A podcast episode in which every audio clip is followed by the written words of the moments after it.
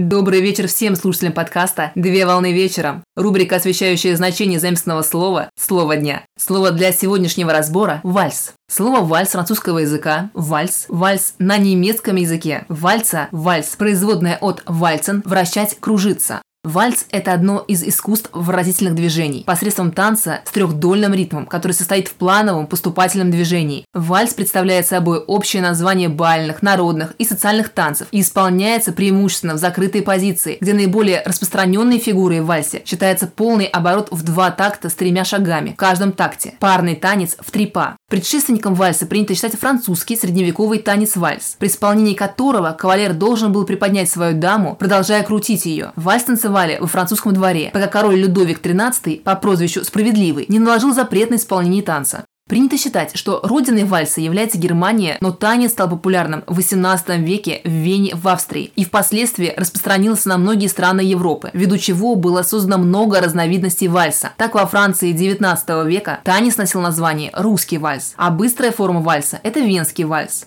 Также существуют такие разновидности вальса, как американский вальс, европейский вальс, звездный вальс, медленный вальс и другие виды. На сегодня все. Доброго завершения дня. Совмещай приятное с полезным. Данный материал подготовлен на основании информации из открытых источников сети интернет с использованием интернет-словаря иностранных слов.